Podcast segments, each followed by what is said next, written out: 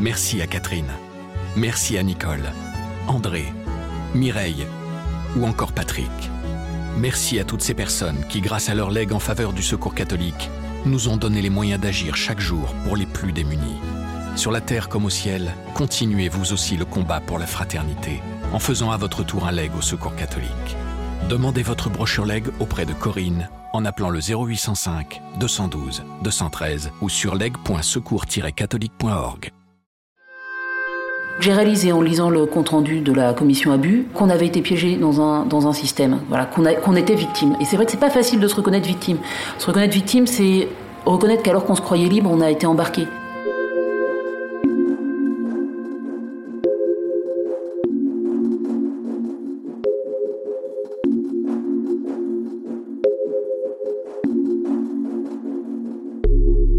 Une enquête de l'Arche, réseau de 153 communautés qui rassemblent dans le monde des personnes valides et handicapées, a révélé samedi 22 février que son fondateur, Jean Vanier, avait entretenu des relations sexuelles sous emprise avec des femmes pendant plusieurs années.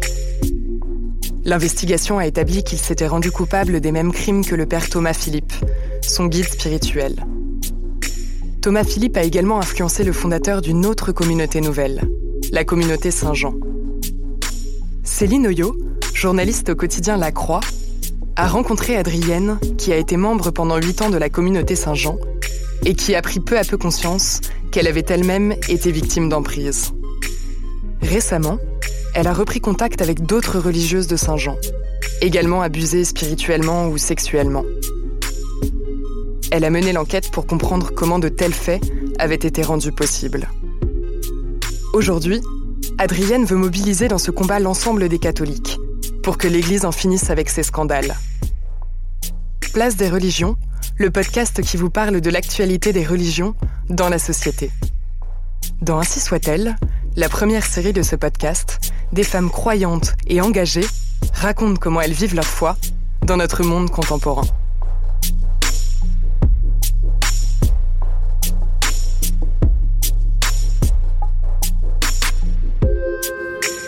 Moi, je suis une Parisienne, enfin d'origine alsacienne, mais euh, j'habitais à Paris. Je suis d'une famille pratiquante, mais pas euh, incroyablement dévote, euh, voilà, assez classique. J'habitais de, l'autre côté de Paris, dans, l'ouest parisien, et je n'étais pas une énorme rebelle, mais je n'étais pas particulièrement enthousiasmée par toutes les propositions catholiques qu'il y avait autour de moi. J'ai vraiment vécu un énorme euh, moment d'enthousiasme au JMJ de Chestokova quand j'avais 15 ans. Je suis partie avec une cousine qui m'a invitée à partir avec les scouts d'Europe. Et, euh, là, j'ai vécu un moment euh, extrêmement fondateur pour moi.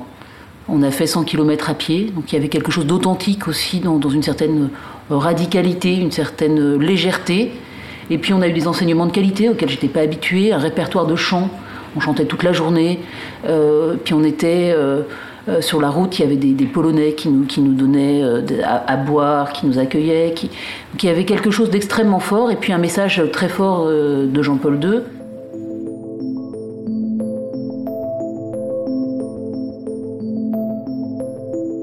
J'ai rencontré Saint-Jean bah, dans, cette dynamique de la génération Jean-Paul II après Tchestokova, la visite de Jean-Paul II à Tours. Alors Saint-Jean, c'était une communauté fondée quelques années auparavant, une dizaine d'années auparavant, en tout cas pour les sœurs apostoliques, celles que j'ai rencontrées, euh, qui a été fondée donc par le père Marie-Dominique Philippe. Et puis j'avance un peu, je vais euh, voir euh, la, maison mère à Semur.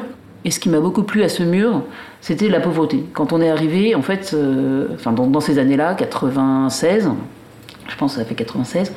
Euh, en fait, c'était un ancien petit séminaire à moitié délabré. Il y avait des, peintures qui s'écaillaient et tout ça. Moi, je trouvais ça extrêmement kiffant. Je trouvais que là, pour une fois, il y avait quelque chose d'authentique. J'étais habituée au, lieu d'église parisien, euh, un peu vieillot, mais toujours bien entretenu, bien chauffé. Ce qu'on nous annonçait à Saint-Jean, la recherche de vérité, la philosophie, euh, collait bien avec une authenticité de vie. c'est ça qui m'a plu. Et donc en 97, après les JMJ de Paris, je rentre euh, à ce mur. Et voilà, pour moi, c'est important de me dire qu'est-ce qui, m'a fait rentrer euh, à Saint-Jean. Je me souviens très bien d'une conversation avec maman qui me dit Mais je comprends pas ton choix. Et puis je suis. voilà, je suis hyper émue, mais pas très positif. Pourquoi tu veux rentrer à Saint-Jean? Je dis maman, je veux rentrer à Saint-Jean pour aimer plus.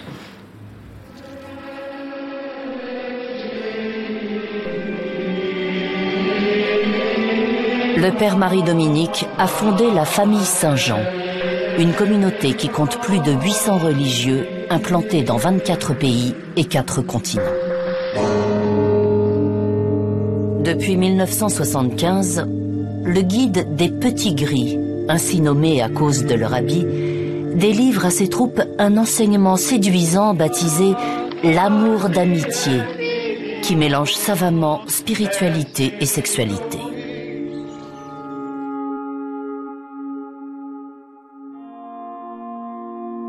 Je suis restée dans la communauté Saint-Jean pendant 8 ans et demi. J'ai jamais fait profession perpétuelle, donc c'est l'engagement définitif des sœurs.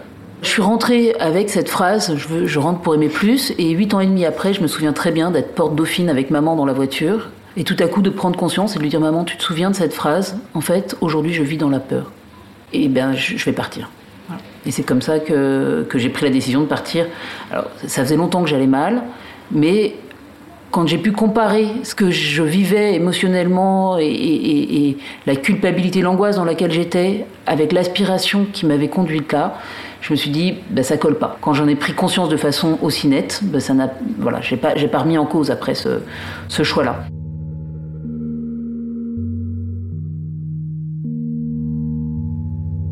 J'ai pas pris le temps d'essayer de comprendre ce qui s'était passé. Le sentiment qui dominait, c'était euh, j'ai sauté dans la piscine, la tête la première, et en fait, il n'y avait pas d'eau. Et j'ai eu un immense euh, sentiment que Dieu m'avait trahi, et aussi un très grand sentiment d'indignité, de culpabilité, d'incompréhension, de, d'absurde, et quand même quelque chose d'assez euh, angoissé par rapport à, toute cette période-là. Et finalement, bah, j'ai sauvé ma peau, quelque part, j'ai retrouvé le, le plancher des vaches. Et puis très vite, je me suis mariée. Un an après, je me suis mariée. Maintenant, j'ai sept enfants. J'enseigne la philosophie. J'ai pas eu trop le temps de relire euh, ces huit ans et demi. Depuis sa création, la commission a reçu 32 plaintes concernant des abus sexuels sur personnes adultes. Du point de vue de la matérialité des gestes, les témoignages mentionnent des gestes explicitement sexuels, comme des attouchements génitaux dans environ 40% des cas, d'autres gestes sensuels ou baisers dans 50% des cas, des gestes ambigus et des paroles inappropriées dans 10% des cas. Les actes d'abus sexuels sont souvent accompagnés de justifications, d'un discours abusif. Dans le cas de sept ou huit frères, des justifications théologiques ou mystiques aberrantes sont utilisées. Les gestes accompagnés de justifications conduisent à une emprise dont la personne ne peut plus se libérer. Extrait du rapport de la commission SOS Abus des Frères de Saint-Jean, avril 2019. Arrive euh, l'émission sur les religieuses abusées sur Arte, et très vite, euh, un rapport de la commission des frères de Saint-Jean sur les abus en interne à Saint-Jean. Donc j'ai réalisé en lisant le compte-rendu de la commission abus eh ben, qu'on avait été piégé dans un, dans un système, voilà, qu'on, qu'on était victime. Et c'est vrai que c'est pas facile de se reconnaître victime. Se reconnaître victime, c'est reconnaître qu'alors qu'on se croyait libre, on a été embarqué. Dans le rapport de la commission abus, on décrit certains gestes, et moi, en lisant cette description, je me suis dit, mais j'ai vécu ça, et jusqu'à présent, je n'avais jamais euh, mis de mots dessus. Je me souviens très bien du geste, car le père Philippe, mais, mais j'avais pas de mots pour le dire. Bah, c'était pas quelque chose d'absolument gravissime et qui avait pris ma main et qui l'avait baladé. Puis j'ai enlevé ma main et je me suis toujours interdit de me dire que c'était ça son intention et de qualifier euh, ce geste-là. Et, après, euh, j'ai eu deux, anciennes sœurs au téléphone qui m'ont dit que toutes les deux avaient vécu la même chose. Donc en fait, tout à coup, ça sortait de quelque chose que moi-même j'avais intégré en culpabilité en me disant ne pense pas des choses mauvaises. Euh, je, comprenais que c'était vrai. ce jour-là, donc j'ai pris mon téléphone et j'ai appelé quelqu'un que, j'avais connu dans la communauté. Et, ce téléphone, effectivement, m'a, clairement, ce téléphone, c'est un moment qui a bouleversé ma vie.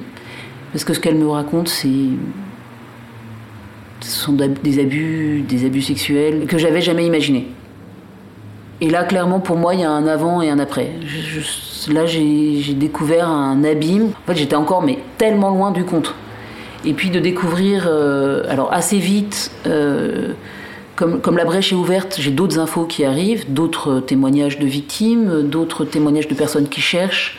Euh, je me mets en contact avec, euh, avec des, frères, des dominicains, des, des, sœurs, des anciennes sœurs, tout un tas de personnes qui en fait s'intéressent à ces questions, qui se connaissent pas forcément les unes les autres. Et là, je découvre des abus extrêmement graves. Et je découvre aussi que ces abus ont été possibles à cause de complicité non moins graves. Et puis je découvre aussi que dans les cas où il y a eu des procès, euh, ces procès ont abouti à des souris. Quoi. Que les prêtres euh, ont beau avoir fait plusieurs victimes, avoir commis des actes que moi je considère comme extrêmement graves euh, et, n'ont pas été très gravement condamnés. Donc là pour moi c'est un moment très compliqué.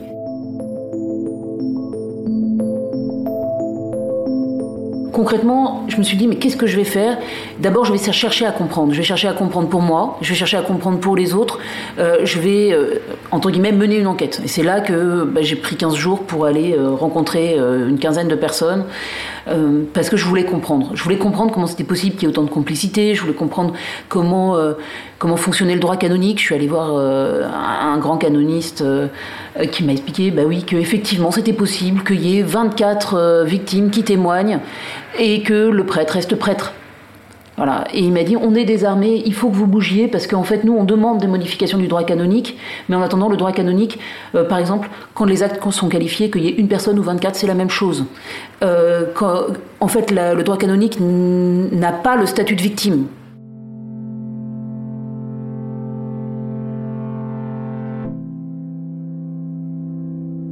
J'aimerais que l'Église soit une Église de baptisés, voilà, qui prennent pleinement leur place, qui acceptent plus de faire conscience les yeux fermés, euh, qu'on leur mette des tétines dans la bouche quand ils posent des questions.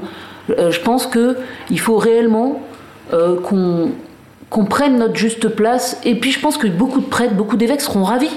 Parce que de, dire qu'on ne savait pas, on n'a pas fait exprès, c'est vrai, on n'a pas été informé, mais maintenant on sait, on se bouge. Du côté de la commune de Saint-Jean, il y a clairement un, énorme boulot qui est fait actuellement. Donc c'était que des personnes qui étaient assez au courant. Du côté de l'Église, la commission indépendante pour les abus dans l'Église, euh, c'est des gens qui cherchaient à comprendre.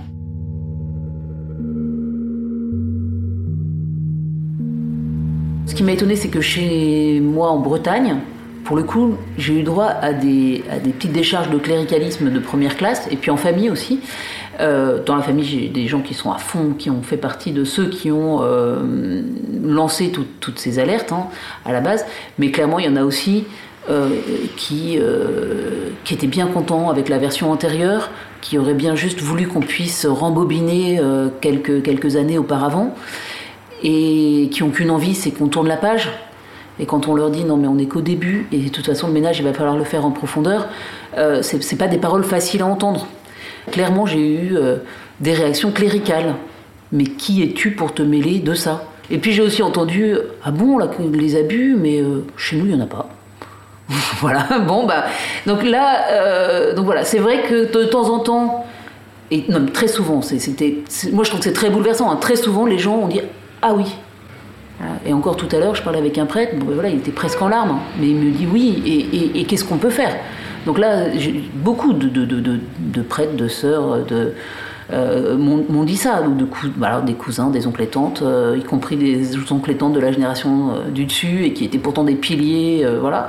Puis de temps en temps, des petites piqûres de cléricalisme, histoire de se rappeler quand même qu'on se bat contre quelque chose et que ça n'a pas encore totalement disparu.